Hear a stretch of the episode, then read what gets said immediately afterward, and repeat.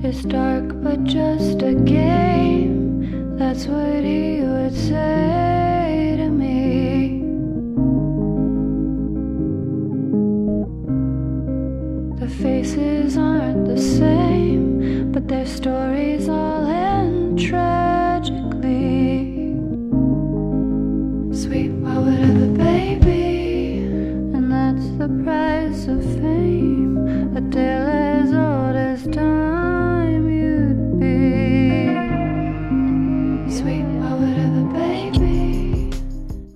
收听电影疗养院。大家好，我今天是很喜欢看青春片的小猪猪。大家不要被小猪猪的这个介绍迷惑了。对，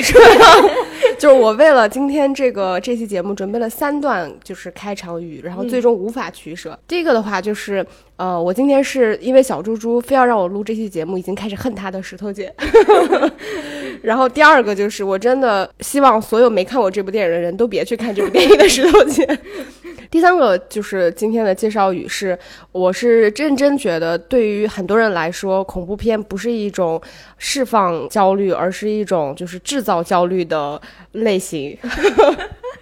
在节目正式开始之前呢，还是非常欢迎大家去加入到我们疗养院可爱的听众群。那如何入群呢？大家可以关注一下我们这个节目的文案底下的一个入群方式。那大家能猜到我们今天讲什么片子吗？标题就说了呀，哦，对，标题就是生吃嘛。然后我其实这部片子是二零一六年的片子，那为什么我们现在才来讲这部片子？是因为它的导演茱莉亚·迪库诺刚刚在那个今年的戛纳上斩获了金棕榈的大奖，就是这次斩获金棕榈的叫泰嘛。然后周围看过的影评人啊，一些朋友都说特别好。呃，我记得陀螺好像形容说是你很难用语言描述的导演风格的一部电影，所以我其实还蛮期待他的那部泰。他是说好还是说难以描述？是好，嗯、因为之前有听几场直播，好几个人其实都谈到了这部片子，希望就赶紧看到，所以我才建议石头姐说，那既然这个女导演现在那么当红，我们就来聊一聊她的前作，就是这部呃《生吃》，因为当时为了。骗石头姐看这部电影，她问我是什么片子，我说啊，就是一个少女咬人的 片子，咬人的青春片。豆瓣告诉我说这个是恐怖片，然后我还问你，你跟我说不恐怖的。那其实我我就第一个问题就是说，那聊生吃之前，我们就先来界定一下，它到底是一个什么类型的片子？你觉得它能用就是类型片来定义吗？我觉得大家有一个误区，就是类型片和某种类型的片子本质上是两个完全不同的概念。因为类型片其实是一个好莱坞语境下我们会去把电影去进行分类的一种方式。比如我们俩现在在聊说它是一个什么类型的片子，其实只是说它的主题。包括他拍摄的一些内容，可能是哪些方面的？如果真的让我来看，我觉得这个其实就是一个恐怖片呀，就是一个食人题材的恐怖片。因为我并不把它定义成恐怖片，它当然啊，你把它定义为青春片，是震惊了。它当然是有很多恐怖惊悚的元素，那我觉得它。更多的像是一个极端的青春片，是青春片跟食人片的结合体。而且关于那个食人片，我今天也是查那个外网，就是因为很多就是美国的媒体把这部《生吃》叫做那个呃青春片，我们这种类型比较熟悉，我都没想到食人片还有一个这样的一个类型。哎，它用的英文就是 Hannibal，就 Hannibal 变成了一种食人片的类型。那我觉得这部片子可以说是这两种类型的结合体吧。当然，我就是不否认它的确是有很多恐怖的桥段在。嗯，那我们呃先来聊一聊吧，这部片子到底是讲了什么？其实这部片子它是在一个呃素食主义的家庭当中，就是一对父母养育了两个女儿。那这个小女儿呢，她从从小其实是比较严格遵守他们就是素食家庭的规律，然后他是从来没有吃过这个荤腥的。然后他进入了一间就是兽医学校，他姐姐也在那个学校。然后他作为就是校园里的就是新生菜鸟，他其实经历了这个校园里，比如说很 很极端可怕的呃新生的那个什么入园礼啊、然后遭遇到这种学长学姐的所谓的校园霸凌等等。他经历了第一次吃活的那个兔肾脏，所以就整个开启了他对于肉。对于欲望、对于性欲的这个性觉醒之路，那在这个过程当中，其实他跟他的姐姐之间也开启了一段我觉得是比较相爱相杀的这种关系。哇你真的是把这个电影描美化对，说的轻描淡写。对什么相爱相杀，我互相啃咬也算相爱相杀的话，那我确实也是。我们现在来聊优缺点和主题之前，你先再回忆一下，你觉得哪些片段能够引起你的生理不适，或者哪些片段你觉得真的很可怕？哎呀。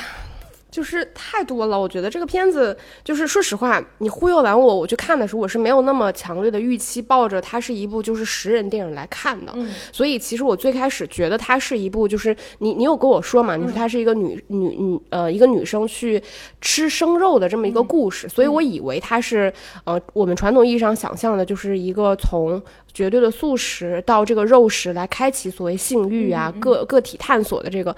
呃，普通就是是我通常意义上想到的那个电影，但其实这个片子就是远超过就大家想象以及我们现在描述的那部分内容，它是有非常多很恶心的桥段，我觉得它其实是有点变态的，比如说它呃。呃，比如说这个姑娘，她第一次吃了那个兔子的那个肾脏之后，她其实起了就身体起了强烈的过敏反应，然后她身上开始蜕皮。然后当那个医生拿那个镊子把她皮从身上去一片一片夹起来的时候，就已经开始引起了强烈的生理不适。因为当电影的摄影机跟声音配合去放大人的这个身体感官局部感官的这个体验的时候，其实它是一种非常毛骨悚然的感受的。就是因为我们人其实你看另外一个人，我们是会保持一定的这个怎么说肉眼。可以接触到的距离跟视力所能呃接触到的这个质感，但其实你再把它放大的那个皮肤纹理质感，它其实是非常就是怎么说是有点挑战人正常的这个呃预期和感受的。然后包括它里边，他姐姐对这姑娘后面不是吃完了生肉之后就开始去。吃自己的头发，然后还要去厕所把头发对催吐，把完整的头发从自己喉咙里拽出来的时候，然后包括他姐姐把自己的手伸进奶牛的菊花里面，然后去一伸手就掏出来粑粑的时候，然后包括他姐姐就是帮他去除那个阴毛，然后结果把自己手指头不小心对弄断了，然后他妹妹去吃他那个手指头，就那个那那场戏，他真的是非常细致的去拍他妹妹 Justin 是如何对那个手指头的，就是。欲望。对，就是吃的那个过程，先滴两滴血在手手掌上，然后你先去舔两下，感受一下血，然后你再就是感觉非常珍视，怕一口就吞完了那个手指头，慢慢的去吃那个手指头，就这些过程，然后包括后面各种，我都觉得实在是太突破我自己能承受的这个心理极限了。所以听刚刚那段石头姐的描述，我相信大家应该就可能没看过这部电影的人，应该突然特别想去看一下这部电影。就是那些 那些片段，就因为我们讲的还是是语言的东西，那它到视觉上的表现，其实我觉得这部电影最大的优点，其实还是它的一些哦，真的不推荐大家去看 视觉化的场面。对你有觉得什么特别恶心的地方吗？我你要硬要说最恶心的话，其实就应该是他跟他的。Gay 蜜就是上完床第二天醒来的时候，然后他不是。掏进被子里，发现很多血嘛，然后被子一掀，就是他的那个 gay 蜜的整个大腿骨其实是被啃到，只剩一下就是骨架的那个那个一瞬间，我是觉得有点惊吓到，因为当时我看到他就是从被子里掏出血，其实我第一反应你知道是什么？就是可能是那个男的生殖器被被他咬掉了，就是我当时是这个反应，但是真的是没有想到，因为他他其实给了一个镜头是从侧面去拍他的那个身体，就是大腿骨，对，那个是真的很恶心的。然后说到那个觉得有点就是恐怖气氛、恐怖元素的，反而是有一场戏，就是，呃，Justin 他其实是被蒙在一个白色的还是浅色的床单里面，他然后他不断的去遭受这个外来陌生异物的攻击。其实你很难说攻击他的是人还是说是动物，因为他本身是在一个兽医的学校里嘛。但是后来第二天就醒来了，就也有可能这是一场梦。对，但是我觉得那个其实是在制造一种恐怖的气氛，就。比起就是纯血腥的东西，那个可能让我觉得更恐怖。对，那虽然我我自己肯定是呃怎么说，就是这部电影我肯定是接受无能，但我也很坚强的看下来了。但我觉得最终就是这部电影它其实不只局限在我们说的这些非常恶心的部分，因为它并不是单纯为了表现它，它不是属于那种猎奇向，就单纯猎奇向的电影，为了给你展示这些极端变态跟就是所谓恐怖美学的东西才来有这些噱头。其实它是有，我觉得算是非常完整的主题以及深刻的表达。那我们现在接下来可以聊一下这部电影的一些优点吧，我觉得。嗯，我觉得这部电影的主题其实是可以从不同的角度来解读。那我觉得最大的一个主题、最核心的主题，它一定是在探索这个少女她本身的性觉醒的，因为她通过这种就是食肉食人，它其实某种程度上也是极端性欲的一种。就是我我今天在刚看第二遍的时候感受到的，就是她这个少女她本身是一个素食主义者，所以她其实是没有开过荤腥的，但她一旦经历过她吃那个。兔的肾脏，或者是她偷偷在食堂里拿那个汉堡，或者是在冰箱里吃那种生鸡肉，其实整个开启了她对于肉的这个欲望，但是。包括他最后就是说，他对这种肉的欲望慢慢上升之后，他就开始食人，然后包括他跟他的 gay 蜜就是产生第一次的性体验等等。那我觉得所有这些东西的背后，我觉得他其实是极端性欲的一种。因为我想到就是 Justin 他第一次的性体验那段床戏，其实拍的也是一开始是那个 gay 蜜，就是说在这个什么体位上是比较占上风的，后来就变成了 Justin 他是占女上位的一个。姿势，它是一种强烈的支配欲。然后你说食人或者是性体液，本本质上它都是一种侵入性的行为。我我觉得就是他通过这种食人跟性欲望的这种同化的东西，来表达这个少女她在同时经历面对说肉欲、性欲望。包括自我探索的统一，我觉得就是整体来说，其实它为什么说是青春片？因为本质上它的确是关于一个少女的成长。虽然说她这个少女成长的方式是在我们看来是非常极端、骇人听闻的，但这是属于这个导演在他。构建的这个学校的空间里表现的一种少女成长，就是其实我不是特完全的认同你，就部分我认同，就是呃，我认为就是如果把这部片子的主题框定在说这个女生她对于个体性欲望的探索，我觉得会把这个主题放得非常狭隘，因为其实食人的欲望本身并不一定绝对指代背后所谓的性欲望，我觉得它其实是一个欲望，我觉得更合适一点。我也查了一下，有所谓食人这个行为，它又分几种不同的原因，比如。说，它有可能是食物性的，就是你发生过大饥荒，或者是你人真的尝过人的味道之后，就对这个味道非常的沉迷，然后你就是想要去吃人。还有一种可能是政治性的，比如说你是出于一种刑罚或者是报复敌人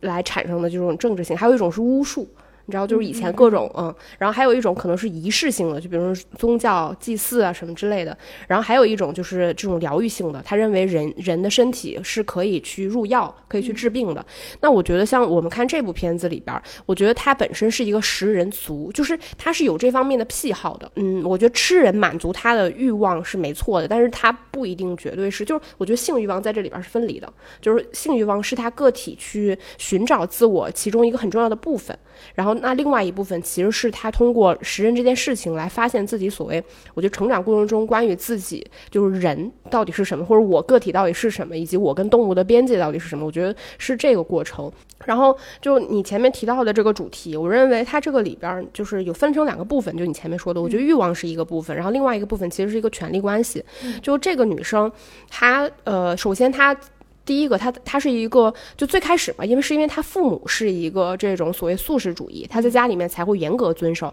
其实这个本质上是这个女生身上被套了一个所谓的教条，一个规则，就她并不是真的完全理解说我为什么不能吃肉这件事情。这套规则是父母带给她的，而且父母非常严格的遵守，所以在她这个家庭结构里面本身就有一种权力关系，是她父母对她所谓的支配的权利。然后另外一个就是她到了这个学校之后，因为这个学校本质上它是一个变态的乌托邦，说实。话就是你想一个素食的姑娘扔到一个弱肉强食的这么一个学校，而且这个学校本身它并不是一个真真正意义上就是很现实主义的学校，它本身是一个我觉得。真的就是一个食肉的乌托邦这样一个环境里边，然后像你说，他在这个里面，其实在这个阶段里面，他感受到一种所谓弱肉强食，一种来自所谓学长学姐的这种呃暴力压制。比如说什么学长从学姐从你面前经过，你不能直视他，然后他为了侮辱你，他还会给你穿上尿不湿，就你必须要穿。就是他对于他这个中间有一种权力的支配关系，就是他其实属于一个被支配者。那另外一重其实支配者是他的姐姐，就是你你从他刚来学校，你能感受得出来，他对于他姐姐的关。系是很好的，然后对他姐姐也是很依赖的。包括他来了学校之后，就第一次他跟他姐姐发生冲突，其实是在于入学仪式里边有一个所谓吃肾脏这个部分。然后当他表示说我是一个素食主义者的时候，他姐姐就一口否定掉，而且强迫他吃下去。你可以看得到，就是他后面所做的一系列的尝试，其实都是他姐姐带领他去尝试所谓食人这件事情，包括他姐姐什么手指断了，看着他妹妹被吃掉，然后包括他姐姐后面什么以自己的身体去制造一场车祸，让他让他妹妹感受所谓这个边界的被打破等等，就你看得到他姐姐在他的面前，一方面是一个引领者，另一方一方面其实也是一个权力的支配者，就他妹妹其实一直在向他姐姐去进行靠拢。那到后面，我觉得其实会有一个所谓的怎么说权力关系的反转，就是像你说的，就是所谓性欲望的这个突破，就是当他去不断挑战所谓我传统认为有价值的这个边界，比如说人和动物的边界，对吧？然后我们能在后面看到一，就是他一系列突破所谓常规的这个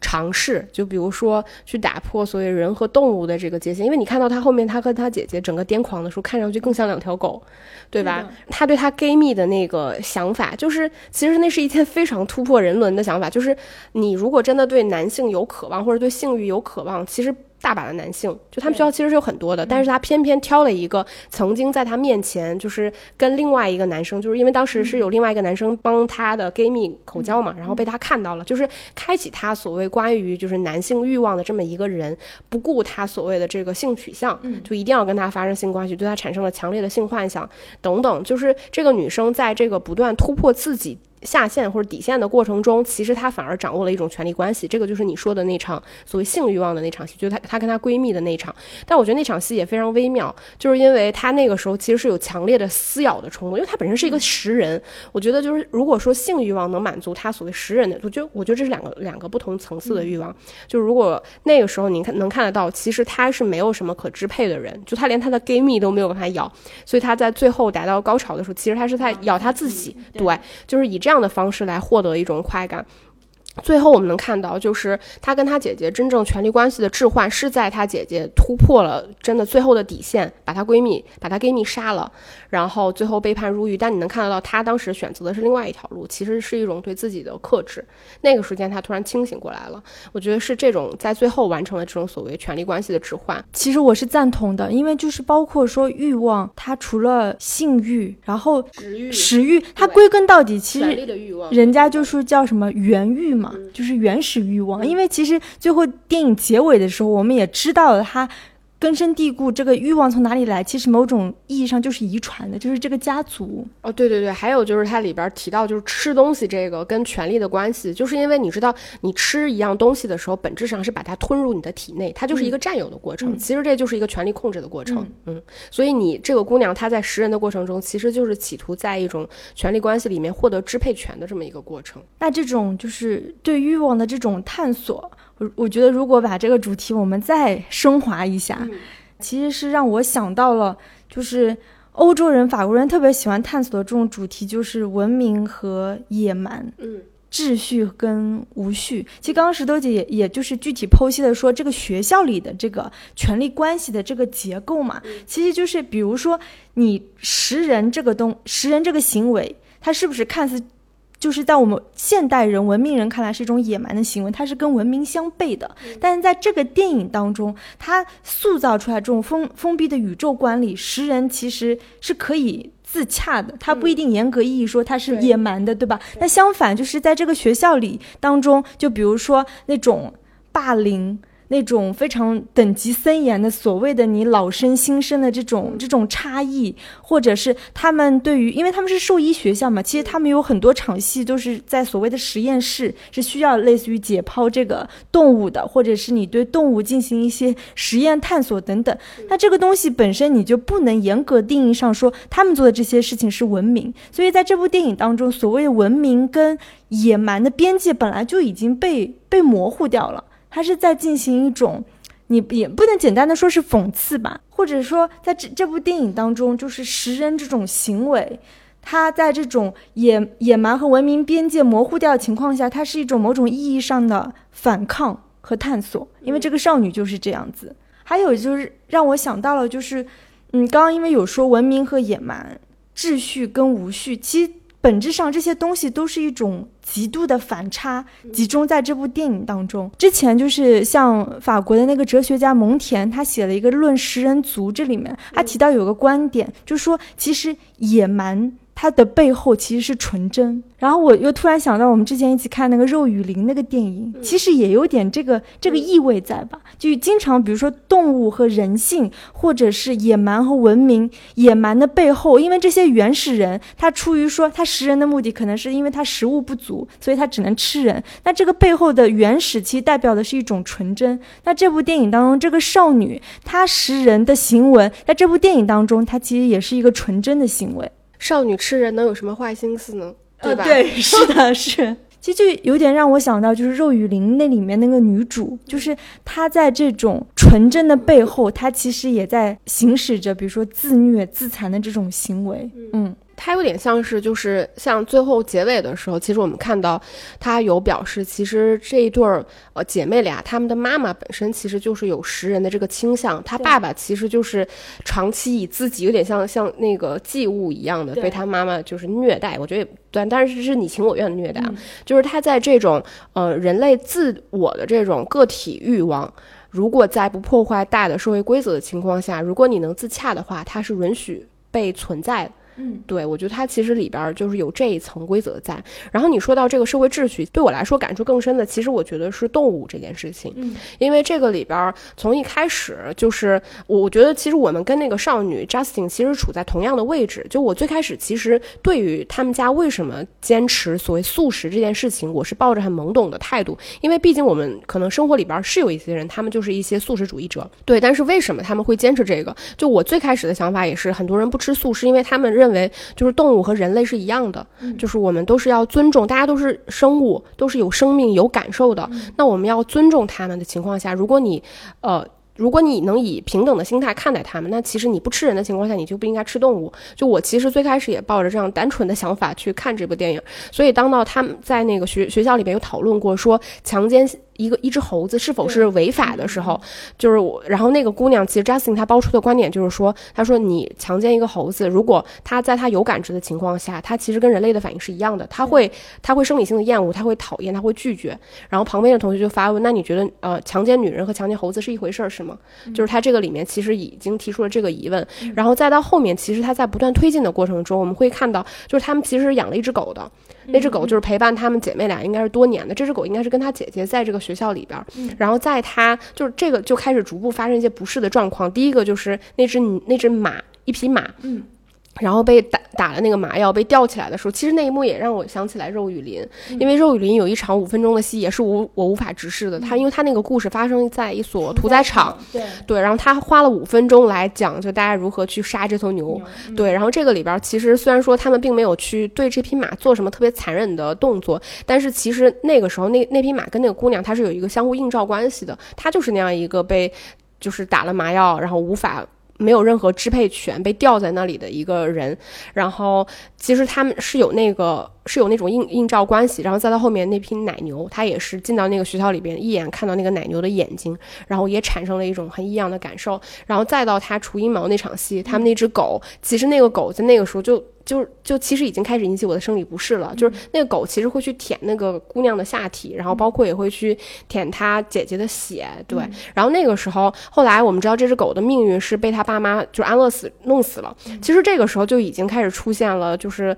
怎么说？我觉得逻辑上的悖论。就第一个，他父母如果真的是为了就是抱着说我们众生平等的心态来进行素食的话，他们不可能那样去处死一批一一一只狗，而且是陪伴自己多年的狗，对吧？那个时候他父亲说了一个。观点是说，当一个动物它已经尝过人血的味道之后，它就变得不可控。其实这个时候就已经在映衬说他们之间的这个关系，就这个少女已经逐渐变得不可控，是因为她已经尝过人血的味道。再到后面，我们能看得到，就是她在各种不停极端尝试的过程中，从人变得越来越像动物的时候，对我们觉得他已经突破了所谓人的那个边界。然后再到后来，其实我也想问你，就是你觉得最后这部电影给出来的结论，就是人和动物到底是一样的吗？我觉得按照这个 Justin 的世界观来说，他觉得是一样的，因为他觉得，比如说强奸，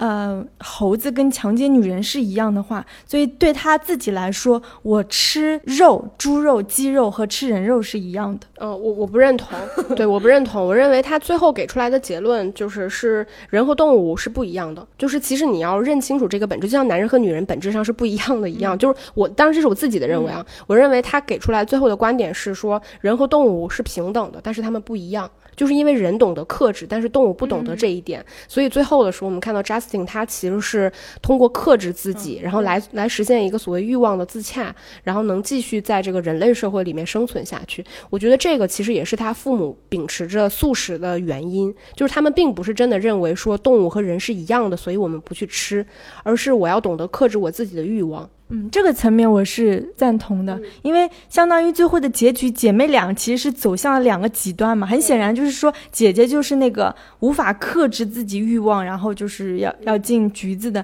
那妹妹就是在某种程度上她克制了自己，所以她再从就是把她的动物性褪去之后，她再变成一个人，就她的人性战胜了她的动物性。嗯。我觉得是他开始真正认识、理解说吃素这件事情到底是为了什么吧。然后我觉得还有一个就是这个片子让我觉得比较有意思，其实也跟我们前面聊到的所谓动物跟这个所谓文明是有关系的。就是其实我认为人类是在不断探索的。我们永远在探索，无论是以什么样的方式，你无论是在以科学的方式，是在以所谓什么巫术，或者是各种各样的方式，包括这个里面你去吃人，就其实你本质上是在探索所谓人到底是怎么一回事儿。那当你不断的去突破一种所谓现在我们主流价值观里面人类不应该做的事情的边界之后，像这个里边就是一样的，你去吃你的同类的时候，你去释放自己的欲望，去吃生肉，去跟一个同性恋就是发生。生感情，跟一个同性恋上床等等，然后包括像他姐姐还尝试跟一些所谓身体有残缺的人，就当你不断的去突破这些不应该有的边界背后，你就在探索，你会发现背后是什么？背后其实就是虚无。对我觉得这个就是一个终点，就是当你发现了那个虚无之后，你就会发现你所有的克制都变得不再有任何的意义。你不知道你为了什么，我为什么要控制我自己的欲望呢？对吧？我为什么要对别人友善？对我为什么不能杀？对我为什么不杀人？就是 等等等等。当然，这个我我我觉得是，就他他姐姐其实就处在这个边界，就是他发现克制不再变得有意义，我就是要尽情的满足我所有的欲望。但是其实他。Justin，我觉得就是他比他姐姐再往前走了一步。他姐姐发现，其实当你发现背后的虚无之后，你的克制才变得极其的有价值。说到就是这两姐妹的关系，我觉得在这部电影当中也是，因为刚刚我们陆陆续续也讲到蛮多，就是姐妹俩的一些差异。就是 Justin，他一开始对于姐姐肯定是依赖，甚至是模仿，对吧？你记得两个姐妹俩她们在天台上就是。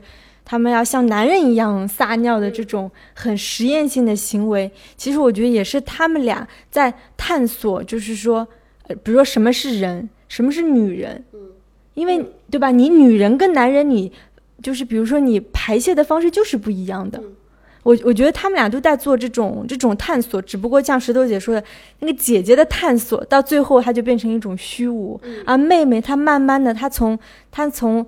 无止境的，比如说释放，他最后是收回来了，他最后是战，他的人性战胜了嘛？这部电影是这个女导演茱莉亚·迪库诺拍的嘛？那我们肯定不免的，我们就会来探讨一下，你觉得这部电影当中，就是还有比较明显的所谓的女女性主义吗？或者说，这个女导演有没有在这部电影当中？她放一些所谓的女性视角，我觉得是有的吧。就是我我我觉得这部片子就它并不是一部所谓女性主义电影。对，对我我不这样认为。就我我认为这个里边它肯定有一些还是有一些歌颂女性的部分。首先就是它的主体探索的主体其实是一个女性，而且我们能看得到这个里边表现出来有明显食人倾向的是姐妹俩和她的妈妈。嗯，就是你看到她妈妈妈其实是完成了一次所谓的自我升华，尽管故事层面我们看上去他妈妈是个食人族，对吧？但其实。实就是他妈妈已经完成了所谓，就是我们常规教条，就对于常规教条理解之上，是我出于人类的克制，以及我克服了自己欲望之后实现的一种自洽，能够重新进入一种家庭生活。就我觉得在这个层面上，它其实是有夸赞女性的，就是女性已经到了能够去不只是服从教条，而是超越了教条之后，理解说我应该如何在这个世界生活下去。嗯，我认为在这个层面吧，可能有一点。看这部电影的时候，我其实也有想到，尤其到最后的时候，想到那个《暮光之城》，因为也是说像这样一个吸血鬼的家庭，他如何完成就是我们这种所谓家庭内族内的人跟外界的人的相处，其实你也是要克制的嘛，对吧？嗯，然后我我觉得关于就是女性主义，其实这部片子肯定不是一部所谓的女性主义电影。如果说说它是女性主义电影，有点把它格局放小了。哎，对对对对，我也是这种感觉。因为为什么我我们电影疗养院的节目经常会就是讨论到女导演的片子，或者是一些女性形象、女性角色塑造，我们喜欢往女性主义这个角度来考虑。我觉得那是因为在整个比如说啊东亚的这个电影工业里面，东亚的那个电影市场这个点就特别值得去探讨，因为我们的确是要关注更多女导演的片子，对吧？包括女性成长的主题。但是我觉得把这个东西放在整个欧洲的艺术电影，甚至是艺术电影发展到极致的法国电影当中，如果我们再用女性主义去探讨，就显得格局特别小。所以这部片子肯定不是一个女性主义电影，因为茱莉亚她其实是整个戛纳电影史上第二个拿到金棕榈的女导演。就这件事情本身，我觉得是很值得就是高兴或者是肯定的。对，上一次我们之前有聊过，应该是钢琴课的那个是钢琴课吗？对，钢钢琴课的那个简坎拼，对吧？然后他当时还是双料的，并不是自己独立拿的。对，所以我觉得就是一个年轻的法国女导演拿了这个奖，我们肯定是非常非常高兴的。而且我是觉得，就是我们已经抛开所谓女性主义的这个什么影评的分析视角来看这部电影，它是高于这个女性的。我觉得茱莉亚她已经把所谓她作为一个我们不要贴标签说女导演的视角。她是已经完全自洽在其中、内化在其中的一种探索，这种非常高级的女性主义的题材和作品是值得我们再去深深研究的。我有一点点不认同你刚才说的，就是我觉得语境什么的，倒对我来说不是特别重要。我觉得重要的还是电影本身，就是这部电影，就不论它它今天是一个女导演拍的还是男导演拍的，我觉得毋庸置疑它是非常优秀的。对它其实的意义，就是我觉得这个导演的出发点本质上，他只是借用这个少女作为一个载体，对，去进行这样一场探索和尝是对我觉得它本身有很强的实验性，这个性别本身在这件在这部电影里面，我觉得它并不是那么重要的一件事情。对它至于说是跟东亚的环语境或者说欧洲的语境，我觉得没有那么大的关联性。我只能说，就是在关于就是这种探索方面，就是呃欧洲的女导演或者说欧洲的导演，肯定是比亚洲的导演要前进先进很多。我觉得这点是，就是它的深度会相对来说更深刻一些。而且我看到一个访谈，就是说茱莉亚她拍这部，因为生吃严格意义上说是他的第一部处女作长片，所以他在拍这个片子的时候，他其实就是想拍成类型片的。他并没有说我要拍成一个很小众的艺术片，他就是往类型片的方向去拍的。所以就是少女。成长这个主题对他来说也只是一个载体，他其实更多的就是想表达一种反抗和叛逆精神。我我觉得这种这种探索，嗯、在这几年的，就是法国电影当中，我觉得还蛮多。就是我还是觉得他们有蛮强的政治性的，他们的那种政政治表达是融入他们的作品主题当中的。这个我认同，对吧？他不是很傻的，我在那边喊口号说我要怎样，或者要解放谁，不是的。他的这种政治表达是融入主体。你觉得这部片子，我们刚刚有讲什么？呃，文明和野蛮，或者是一种人性和动物性的边界感，其实本质上它都是一种政治表达。对，其实我认同，就是我我觉得就是她这个女性本身，你就往小了说啊，嗯这个女性本身在做的一件事情，就是在探索自己的身体。对对，其实你的欲望是你身体的一部分，你你你只是在不停的去。认识你自己，我觉得身体本质上就是有强烈的政治意味在的。对这个女性在探索自己身体的过程中，其实就是在进行自己的政治表达。不过小蜘蛛还是很厉害，我一般看法国电影就不会往这个方面想，但是你，我觉得你就这一点还是挺准确的。我觉得就是她只是恰好说，作为一个年轻的女导演，那我如果我想拍一部，就是我想表达我有一定政治诉求的一部电影的话，我选择一个少女这个形象这个角色，对她来说是最驾轻就熟的嘛，因为她比较能理解说这个少女她在这样的一个。比如说极端教条的素食主义家庭当中，和他进入校园当中的这种这种差异感，我觉得他是比较能容易把这部片子拍得出彩的。嗯，而且就是这个片子的导演茱莉亚·迪库诺和这个我们看到这个里边的这个演少女的这个女演员叫加斯朗·马里利埃，就他们其实是一直合作的。嗯，对，就是最早合作的应该是有一部短片叫《少女初长成》，然后到一二年有一部《盲热》，然后接下来才是我们这部《生吃》，然后再到现在的《泰》。从你前面聊到这个角度，我觉得这个导演对于这个女生，这个女演员本身吧，我觉得她是非常熟悉的。嗯，对，这种熟悉，我觉得也能造成一种驾轻就熟。最后想到一个所谓的优点吧，就是关于它空间的表达。因为我们知道整部电影它其实是在一个非常极度封闭的空间里，它无论是说实体的这个空间，因为它是在校园里面，它很多戏是在食堂，或者是它那个很很像夜店的那个封闭空间的那个活动室，还是说是课堂、阶梯教室、实验室，它都是没有出口的那种很封闭的空间。那另外一个就是在精神层面上，就是。校园在这里面肯定是一个很就是什么暴力乌托邦、食人乌托邦，它本身是一个很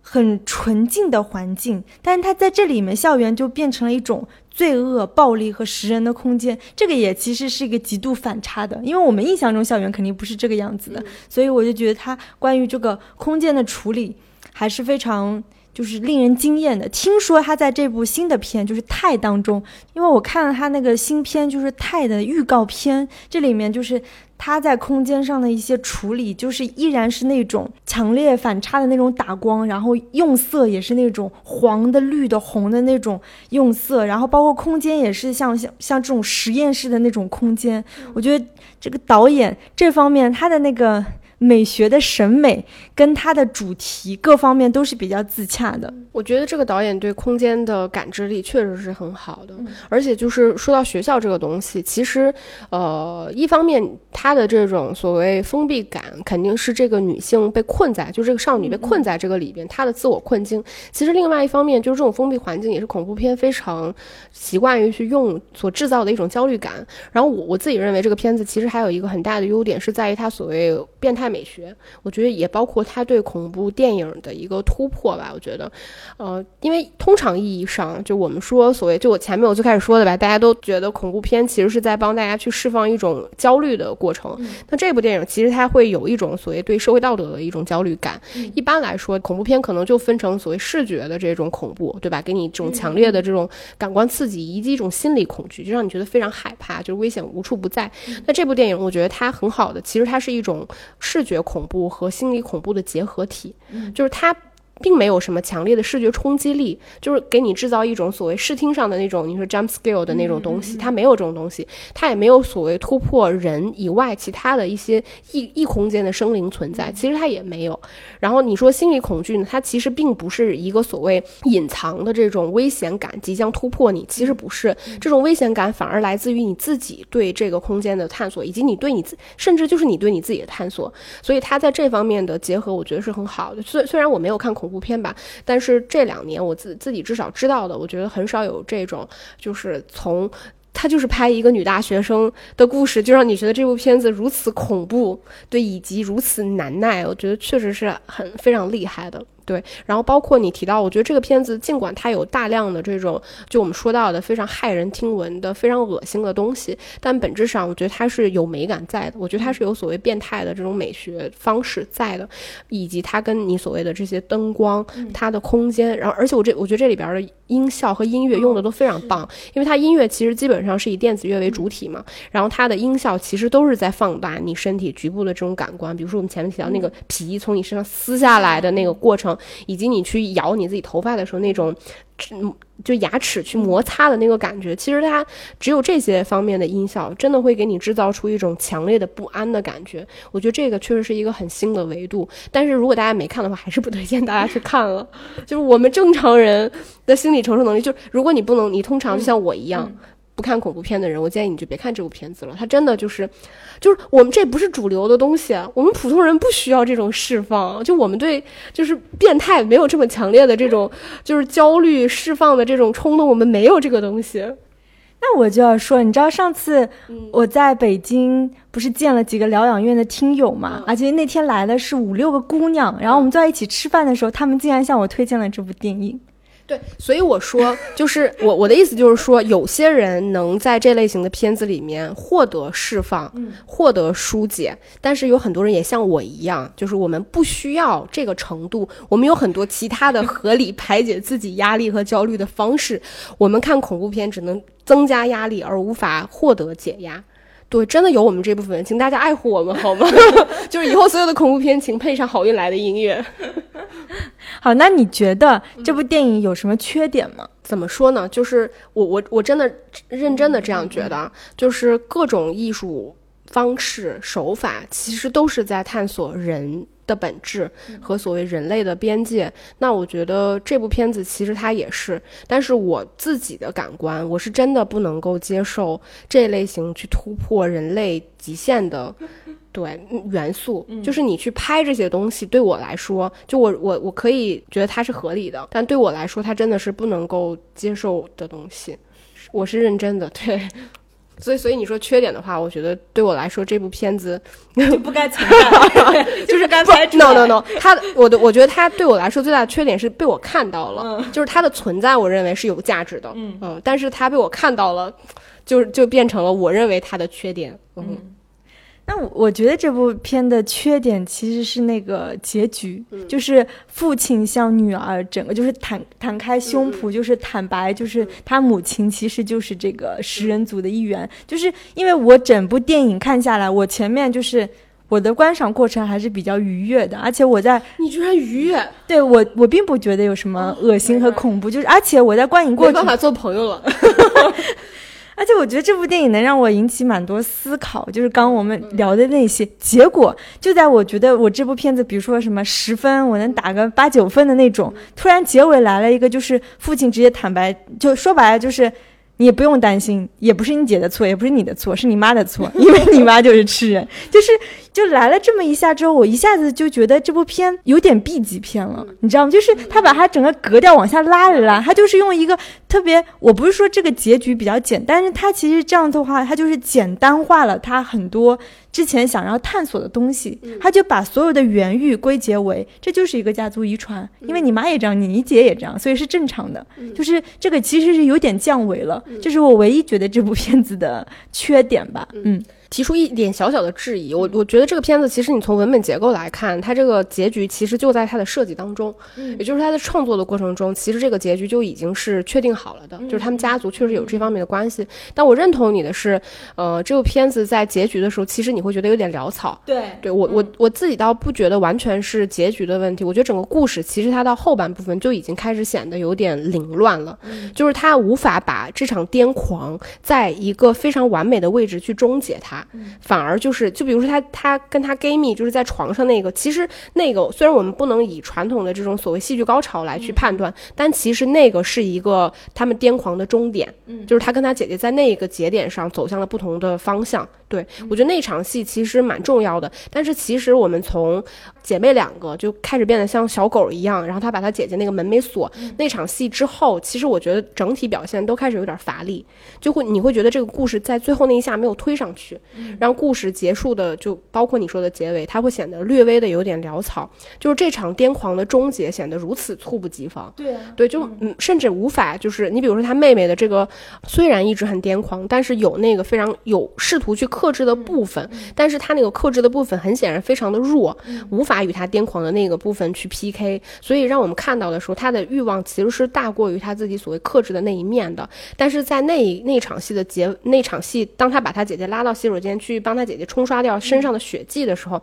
你看到他突然回归到了一个克制那一刻。说实话，我觉得在这个角色身上他是没有那么成立的，就是他并没有一个所谓的这个呃挣扎纠结的过程，他只是没有在那一晚犯罪而已。对，如果那一晚就是可能我们再等等，是不是他姐姐没有去杀掉他的 gay 蜜，他会去杀掉他的 gay 蜜呢？对吧？就是那一刻，我觉得发生了极具偶然性，他并不是他自己作为一个个体主体去选择了一个克制，反而是那一个节点一个意外让他产生了清醒。我觉得。不不足够有说服力吧，所以才会出现了你最后说结尾的时候，你会觉得嗯，就是好像突然所有前面你搭建出来的那些非常高高层次的东西，在那一刻突然被拉回了一个非常小的东西，你把它一个在一个家庭范围里面闭环了，在他妈妈身上闭环了，对，就会显得有点略微的，就是乏力吧，嗯。但不管怎么说，因为这部片子是导演的第一部长片，我觉得能有这样的完成度非常厉害，所以啊，很多周围的人都说啊，等那个泰的资源出来，一定要去看，因为泰毕竟是我就不必了，对，因为我才是类似的风格。对，我们如果要做那部片子的话，嗯，建议你再找一个人吧，因为泰他既然能拿金棕榈，就是。包括我们刚刚说的，他在比如说他在文本上的一些缺陷，我觉得一定在泰当中是得到了很大的改善。而且因为我看预告片，我感觉那个制作成本也挺高的，应该就不会那么小 B 级片的感觉了。那我们就嗯拭目以待一下，就是他的那部新片吧。嗯，你出了节目我会去听的。好，那我们今天的节目就差不多到这里，那就下期再见吧，拜拜，拜拜。